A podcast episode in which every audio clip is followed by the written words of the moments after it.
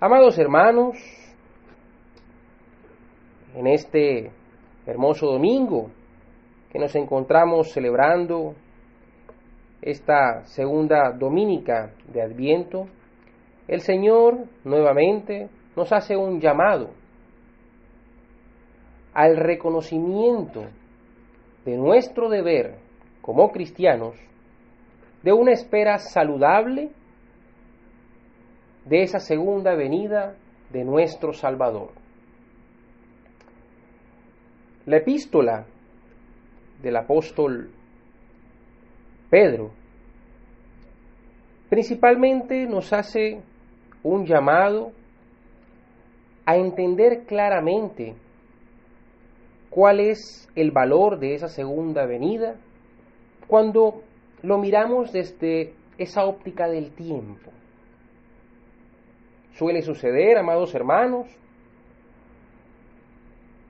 que medimos el tiempo de una forma terrenal.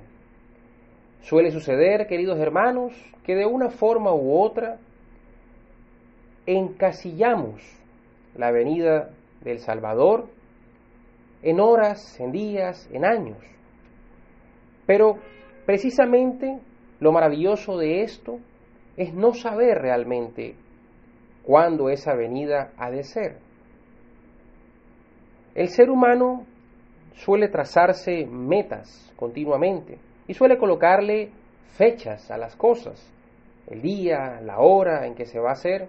Y hay un dicho muy común que aquello a lo que no se le coloca una fecha, pues no se termina haciendo. Pero créanme, queridos hermanos, que la fecha sí existe. Es lo que usted y yo no la conocemos.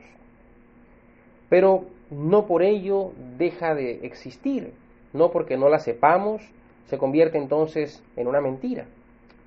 Esto precisamente nos da a nosotros una sensación de descontrol.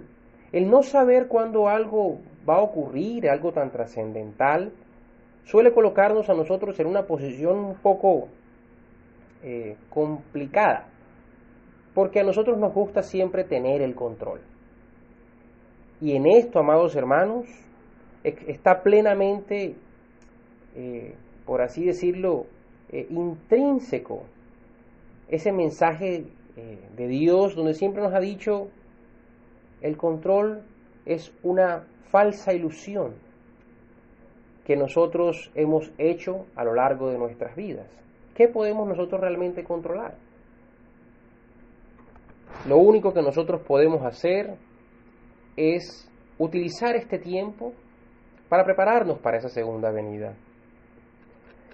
Amados hermanos, del mismo modo como Juan el Bautista iba predicando esta venida del Señor momentos antes de que Jesucristo se presentara a la humanidad como ese redentor, como ese salvador y empezara ese ministerio de proclamación del Santo Evangelio. Del mismo modo, los profetas también predijeron ese momento durante muchísimos años antes.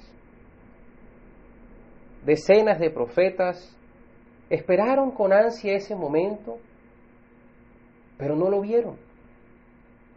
Pero vivieron esperándolo, vivieron en la expectativa. Y de eso se trata, queridos hermanos, que nosotros aprovechemos este tiempo del adviento para usarlo para incrementar todas aquellas cualidades necesarias para esa espera.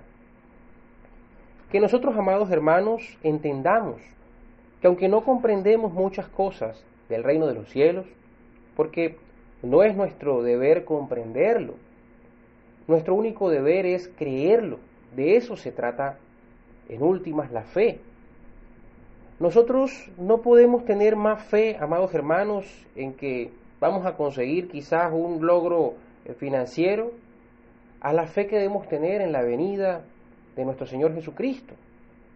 Porque ciertamente los logros que podemos nosotros eh, creer o que dependen de otras personas son solamente eso. Son muchas veces palabras que hemos recibido de parte de alguien pero que no son tan ciertas como lo son la palabra que Dios nos ha transmitido a través del Evangelio. Queridos hermanos, la incertidumbre en medio de la espera siempre ha de aparecer, pero debemos combatir esa incertidumbre. Debemos pedirle a Dios que incremente nuestra fe, es decir, debemos solicitar que este tiempo de espera realmente lo podamos vivir con esas gracias que Él nos puede otorgar. Pidamos esa gracia de una espera saludable. Pidamos una confianza en medio de esa espera. Pidamos una verdadera fe en medio de esa espera. Que este tiempo, en este año, que ha sido algo distinto a los anteriores, por los temas de la bien conocida pandemia, nos ayuden precisamente a trazar un paralelo entre cómo el mundo puede transformarse en cuestión de minutos. En, un momento estamos disfrutando de los placeres de la vida y de pronto entramos en un confinamiento que se iba prolongando cada vez más. Escuchamos continuamente de, de muertes, de personas que habían dado positivo al virus, de eh, hospitales completamente copados, de la posibilidad de que el sistema eh, de salud colapsara. Y se volvió todo un caos en cuestión de minutos, en cuestión de días. Ahora bien, miren lo que nos dice eh, los textos del día de hoy. Nos hablan de una venida de nuestro Señor Jesucristo que es completamente impactante. El ser humano con toda y la capacidad que tiene de descubrir lo que Dios ha hecho, de hacer viajes al espacio exterior, de poder enviar satélites, de poder hacer descubrimientos, de poder desarrollar vacunas y todo esto sí, simplemente es, es algo tan pequeño comparado con la vastedad de lo que es el universo, que simplemente es una creación de Dios. Queridos hermanos, somos insignificantes en cuanto a ese poder que creemos que tenemos y que ostentamos tener. Usted puede estar hoy en la comunidad de su casa y en cuestión de segundos un terremoto o un maremoto o cualquier otro tipo de fenómeno natural puede acabar con usted. Es tan fácil acabar con la vida humana, es tan fácil realmente porque somos demasiado frágiles. Por tanto, amados hermanos, esta venida del Salvador va a ser algo grandioso. Usted, si tiene la maravillosa oportunidad de estar presente en ese momento, sabrá y no tendrá duda en ese momento de que se trata de la segunda venida del Señor. Muchas son las señales que Él mismo nos dejó en, en, las Santas Escrituras. Muchas de esas nosotros las conocemos y las hemos visto a lo largo del tiempo, pero aún así no podemos tener ninguna certeza de que tras de alguna de esas señales el Señor vendrá, porque precisamente se trata de esto. Así que queridos amados y hermanos, eh, en, esta, en este día, la invitación es a reflexionar nuevamente en esta espera. Entramos en este tiempo de espera, vivimos en un tiempo de espera. Pero no podemos permitir que nos desesperemos. No podemos permitir que la esperanza de esa segunda venida se vaya cada vez llenando de polvo, de mugre, de tierra. Necesitamos mantener viva esa esperanza, hacer todo lo necesario para que esto sea de esta manera.